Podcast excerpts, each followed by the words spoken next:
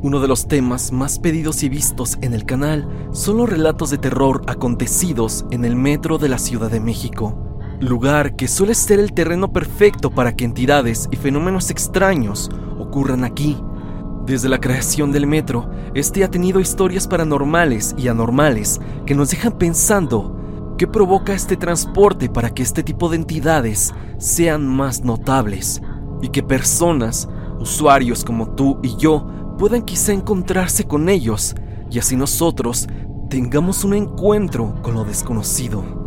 A continuación te relataré algunas historias que suscriptores me han compartido a través del grupo de Facebook, al cual te invito te unas, y también otras más que han sido enviadas por correo.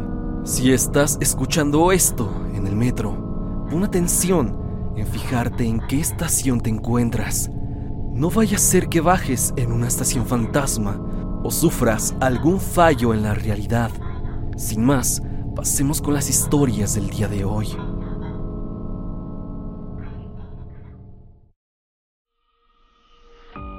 Rigo Morales nos cuenta. Venía junto a mi madre en la línea 2. Transbordamos de la estación Hidalgo, línea verde, rumbo a la línea azul que va hacia Cuatro Caminos. Todo marchaba bien Subimos y nos fuimos hasta el último vagón, junto a otras 10 personas. Un poco raro porque era tarde noche y siempre va lleno el metro. Llegando a la estación Tacuba, el ambiente cambió y se sentía tenso. No le tomé importancia. Llegamos a la estación Panteones y no había una sola persona en la estación. Se cerró la puerta y avanzó el metro. La sensación ya era más extraña.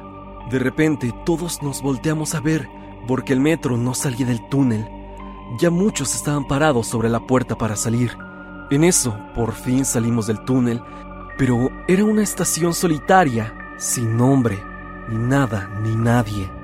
Las puertas nunca se abrieron. Se detuvo unos segundos y avanzó nuevamente.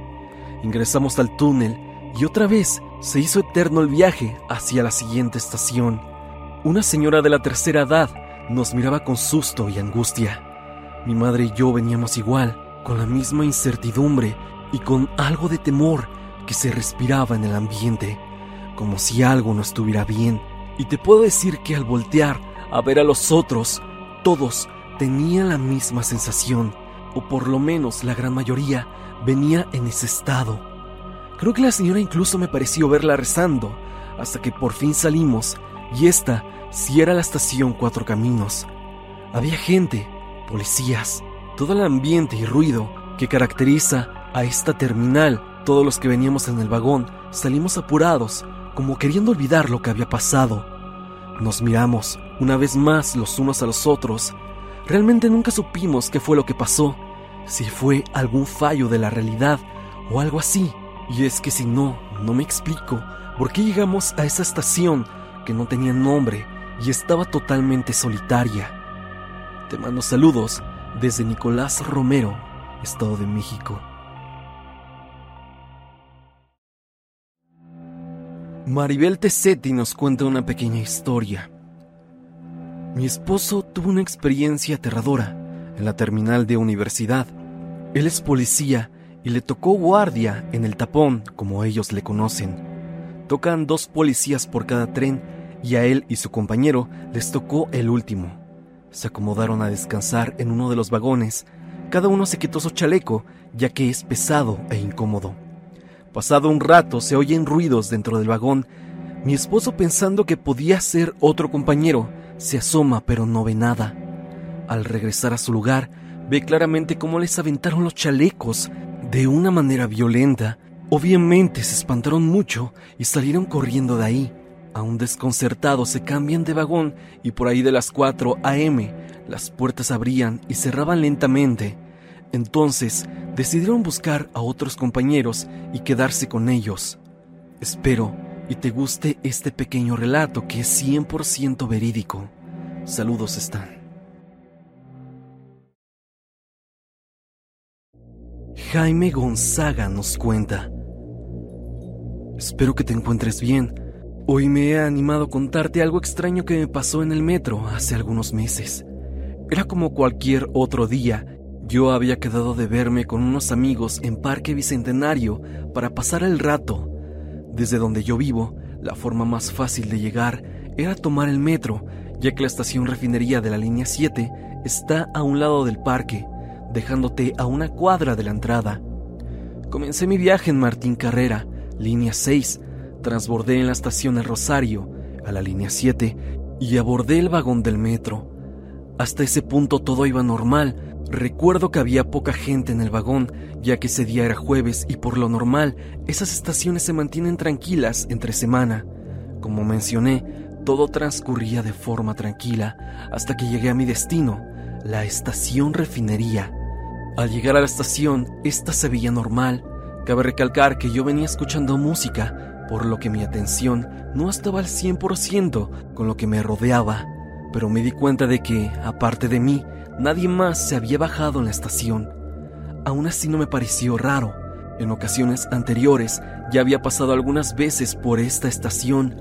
Siempre me pareció un poco aterradora, ya que Refinería es una de las estaciones más profundas que existen en todo el sistema de transporte colectivo metro. Y para salir debes de subir demasiadas escaleras. Pero volviendo a lo anterior, Fui el único que bajó en esta estación. Miraba mi celular mientras me dirigía a la salida que me llevaría hasta las escaleras. Es un pasillo que tiene forma de semicírculo que está en muchas estaciones de la línea 7, o sea, la línea naranja. En este semicírculo no hay pierde, solo existe una salida, pero cuál fue mi sorpresa que al atravesar el pasillo me encontraba nuevamente en el andén. En ese momento pensé que quizá me había confundido por estar inmerso en mi teléfono. Así que caminé nuevamente hacia la salida, pero el resultado fue el mismo. Fue entonces que comencé a asustarme, pues solo hasta ese momento pude percatarme de que no había nadie más en el andén. Ni siquiera en el andén de enfrente había alguien más.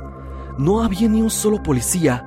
Aún así creí que tal vez solo me estaba confundiendo así que seguí mis pasos por el pasillo de salida, pero solo daba vueltas en círculos hasta el andén una y otra vez. Ya estando verdaderamente preocupado y después de estar ahí casi 10 minutos tratando de salir, me recargué en la pared y me senté por un momento. Pasados unos dos minutos, nuevamente llegó el metro a la estación. Yo lo miré sorprendido. En esta ocasión bajaron unas cuatro o cinco personas. Estas se me quedaron viendo y a su vez yo no les quité la mirada de encima. Supongo que por mi preocupación debí de parecerles extraño.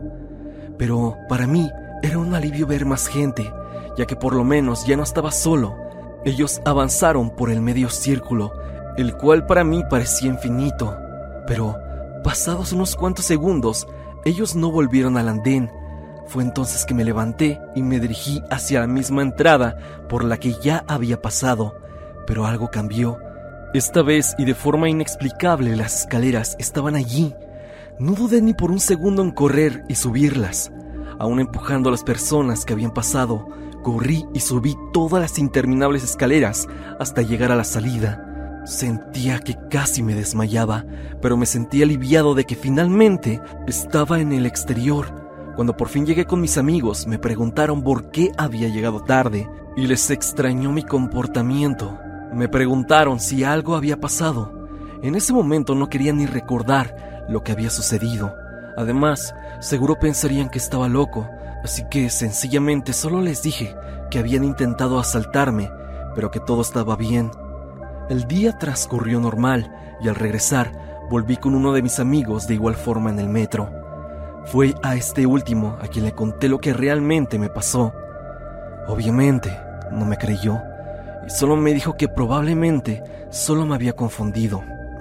A día de hoy sigo sin entender qué fue lo que pasó ese día. Investigando un poco fue cuando di con tus videos de experiencias raras en el metro y supe que había gente a la que le había pasado algo parecido a lo que yo viví. No sé lo que ocurre ahí abajo, en las profundidades del metro, Tal vez son fallos de la realidad o quizá estaciones fantasma. No dejo de preguntarme qué habría pasado si no hubiera llegado más gente o si yo me hubiera quedado atrapado en ese bucle infinito. Quizá sería otro desaparecido más del metro. Hasta aquí mi historia, Stan.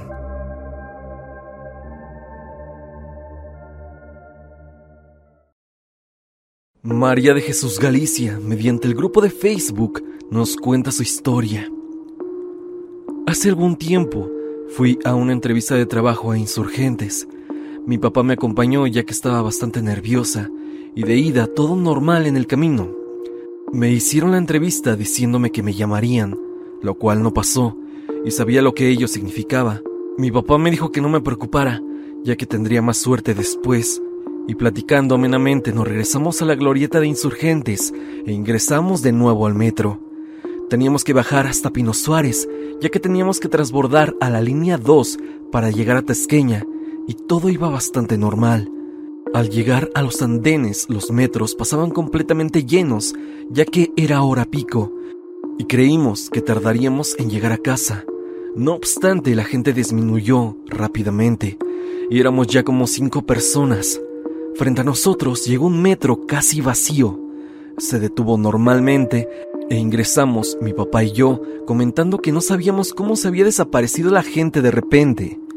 Las puertas se cerraron y comenzó a andar hacia la siguiente estación que tendría que ser San Antonio Abad. Papá y yo seguíamos conversando hasta que nos dimos cuenta que ya había pasado tiempo y no salíamos del subterráneo lo cual era bastante extraño, ya que la siguiente estación que te menciono de nueva cuenta era San Antonio Abad, y era una estación que va sobre la avenida Tlalpan.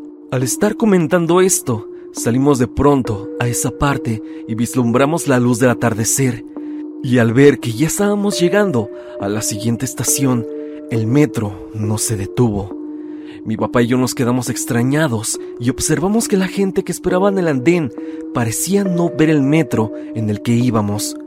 Los que estaban dentro con nosotros parecían ir en lo suyo, hasta que una señora se percató de lo mismo, ya que cada estación que pasábamos el tren jamás se detenía y las personas en los andenes no parecían ver nuestro tren. Llegamos finalmente a Tasqueña y las puertas abrieron. Para este punto mi papá y yo nos sentíamos nerviosos y al descender la estación se veía muy sola, pero sobre todo nueva, como si fuera recién inaugurada. Descendimos y la señora que estaba al lado de nosotros caminó detrás mío con miedo. Los demás pasajeros bajaron caminando de forma normal y nos percatamos que sus ropas no eran de aquella época. Estoy hablando del 2009 aproximadamente, y mi papá me tomó de la mano y me dijo, creo que no estamos en nuestro tiempo. Me quedé impactada, sin embargo pensé que mi papá estaba jugando, ya que me solía hacer bromas, pero la apariencia de la estación, así como de la poca gente que pasaba, era tan distinta. Al salir de la estación al paradero, que se encuentra fuera de la misma, todo era como siempre y al ver la estación una vez más, esta ya se veía deteriorada y con bastante gente. Era como si, de un momento para otro, hubiéramos regresado a nuestro tiempo correcto. La señora que venía temerosa nos vio y sonrió y prosiguió con su camino. Mi papá bastante serio me dijo que estuvimos en una línea alterna, ya que era muy creyente de ese tipo de cosas. Nos dirigimos a casa ya que vivimos en Tláhuac y aún no estaba la línea 12. Le contamos a mi mamá lo que nos ocurrió y nos dijo que el metro era un conducto que llega a conectar líneas de tiempo distintas. Años después, exactamente el año pasado, nos pasó algo similar a mi mamá, mis hermanas y sobrinos. Para este punto mi papá ya había fallecido Ganamos unos boletos para el Disney One Ice y nos fuimos a disfrutar del evento en el Auditorio Nacional. Y todo muy bien. Al regresar, ya bastante tarde, ingresamos al metro y teníamos que hacer transbordo de nuevo para regresar a casa en la línea 2, ya que la 12 por el accidente aún permanecía cerrada.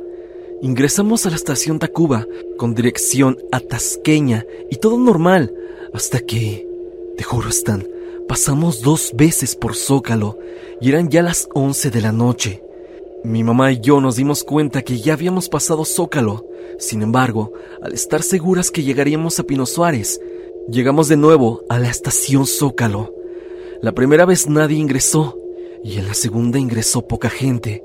entre ellos una persona vestida como mexica o como azteca. Mi mamá y yo no dijimos nada, ya que no queríamos asustar a mis hermanas y a mis sobrinos. Nos vimos entre nosotras y nos tomamos de la mano, ya que escuchamos tus historias y sabemos lo de los fantasmas del zócalo. Esas fueron mis experiencias, Stan. Espero y que las leas. Melev nos cuenta a través del grupo de Facebook. Iba con mi novio en la línea café. Ese día había evento de carreras de autos. Todas las personas iban con sus camisolas de dicho evento. Antes de abordar el vagón, ayudé a una señora a subir su carrito de mandado por las escaleras. Le di dinero a un señor que llevaba un perrito y abordé. Dentro del vagón iba mucha gente con sus camisolas de carreras. Un señor iba con sus niños vestidos todos igual. Dentro del vagón mi novio y yo vimos que había pasado la estación en la que nos tendríamos que bajar. ¿En qué momento pasó que ni nos dimos cuenta?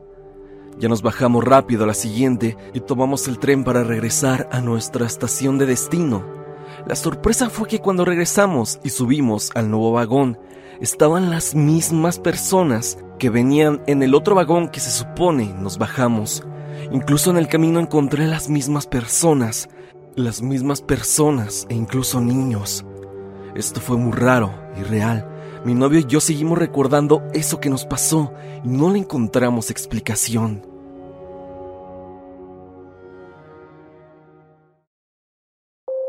Karen Santiago nos cuenta. Hola Stan, soy Karen y esta es una de las experiencias que he tenido en el metro de la CDMX. Un día iba de regreso a mi casa, eran casi las 7 de la noche y estaba a cinco estaciones más o menos de llegar a la estación Tacubaya de la línea naranja y había muy poca gente, lo que es raro en esa línea, y conforme se hacía más tarde, el vagón se hacía más oscuro. Éramos cinco personas y en la estación Auditorio se subió un señor de aproximadamente 40 años, vestido completamente de negro y traía una capa igual, oscura. La capa era brillante y muy larga, y así como entró se quedó parado. No se sentó ni se recargó en ningún lado. La gente bajó a la siguiente estación, ya que se trataba de una familia y todos venían juntos. Es así que me quedé sola con el señor de negro. No volteaba a verme, ni hacía ningún gesto, pero veía cómo movía sus ojos para ver a su alrededor. Cuando bajé en Tacubaya lo miré y él seguía sin hacer nada. El tren cerró sus puertas pero no avanzó y yo caminé para salir de la estación, por lo cual tenía que ir hacia donde estaba el señor, pero él adentro y yo afuera del vagón.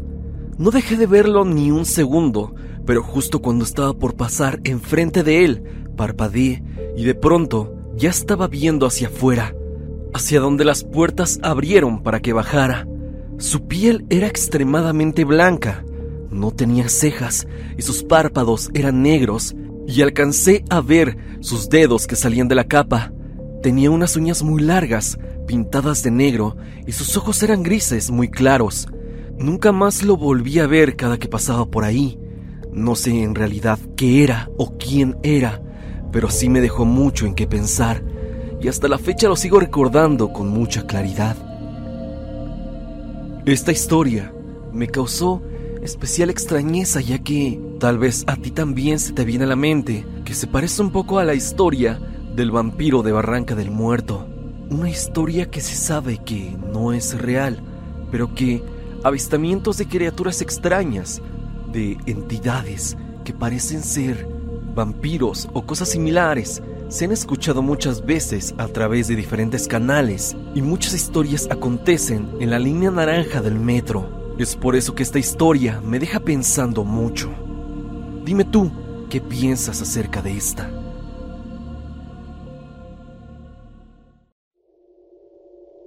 Una suscriptora anónima nos cuenta.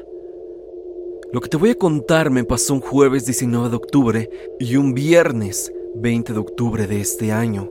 Yo tomo la línea A hasta Pantitlán, de ahí tomo la línea 5 donde bajo en Consulado, donde tomo la línea 4, y ahí bajo en Canal del Norte. Llevo desde los inicios de octubre regresando sola a mi casa. El jueves salí a la una de la tarde de la escuela. Tomé la línea 4 dirección Martín Carrera para llegar a Consulado y transbordar a la línea 5 dirección Pantitlán. Ese día faltó la amiga con la que siempre me voy, ya que ella se baja en Oceanía para que ella transborde en la línea B, por lo que me fui sola. En el pasillo de transbordo iba caminando normal hasta que siento que alguien me patea ligeramente la pantorrilla izquierda. Volteo para atrás, pero no había nadie. No había nadie detrás de mí y las personas que había detrás de mí estaban como a 30 pasos, por lo que me apuré a llegar al andén y regresé a mi casa. El viernes me pasó algo similar, pero ese día salí a las 2 de la tarde. En el pasillo sentí que alguien me jaló tres veces de la mochila. Pensé que era mi amiga, ya que a ella le gusta hacer eso conmigo o con otra amiga también, pero luego recordé que no fue tampoco ese día. Aunque en el transbordo había varias personas, yo me quedé atrás de todos y detrás de mí no había nadie. Absolutamente nadie. Cabe aclarar que cuando voy sola traigo puestos los dos audífonos Bluetooth. Esos dos días los tenía puesto cuando ocurrió, pero los tenía en poco volumen por si me encontraba con otra amiga. Aunque el miércoles 18 de octubre, que tampoco fue mi amiga, llevaba un chocolate caliente que había comprado en la escuela, ya que salía a las 11 de la mañana ese día. Cuando estaba en el transbordo, sentí como alguien quería quitarme el chocolate, por lo que caminé más rápido. Cabe aclarar que a esa hora las líneas no son tan concurridas, por lo que solo había dos personas en el transbordo, dirección a donde yo iba y una familia que iba a la línea 4. Yo no entiendo qué pasó esos días en el transborde de la línea 5 a la 4. Me gustaría, si es que publica la historia, que le preguntes a los suscriptores si es que ellos también han sentido algo extraño en el transborde de consulado de la línea 5 a la 4 o viceversa, ya que siento que ahí hay algo de verdad raro, aunque también puede que sea la fecha. Estábamos a unos cuantos días de Día de Muertos y puede que esa leyenda que dice que los fantasmas están más presentes en nuestro mundo sea real y es lo que yo haya experimentado. Sea como sea, es algo fuerte de vivir. Hasta aquí el video del día de hoy. Espero que te haya gustado. Ya has escuchado algunas historias acontecidas en el transporte colectivo metro. Hoy ahondamos en algunas historias de fallos en la realidad, viajes en el tiempo y encuentros con personas extrañas. Dime, ¿tú has vivido cosas similares en el metro de la Ciudad de México o en el metro de tu ciudad? Si así lo es, no lo dudes y envíame tu historia a evidencia.tristan.gmail.com o bien únete al grupo de Facebook y compártelo con toda la comunidad. De verdad, estamos creciendo mucho en el grupo y poco a poco tenemos más interacción por allá, así que te recomiendo te unas. Sígueme a través de Spotify para que me escuches mientras haces tus labores diarias. El link estará en la parte de abajo. Recuerda que la música es por parte de Repulsive. Si te ha gustado, visita su canal. El link te lo dejaré en un comentario fijado. Sin más que decir, no te olvides que yo soy Stan y te deseo dulces pesadillas.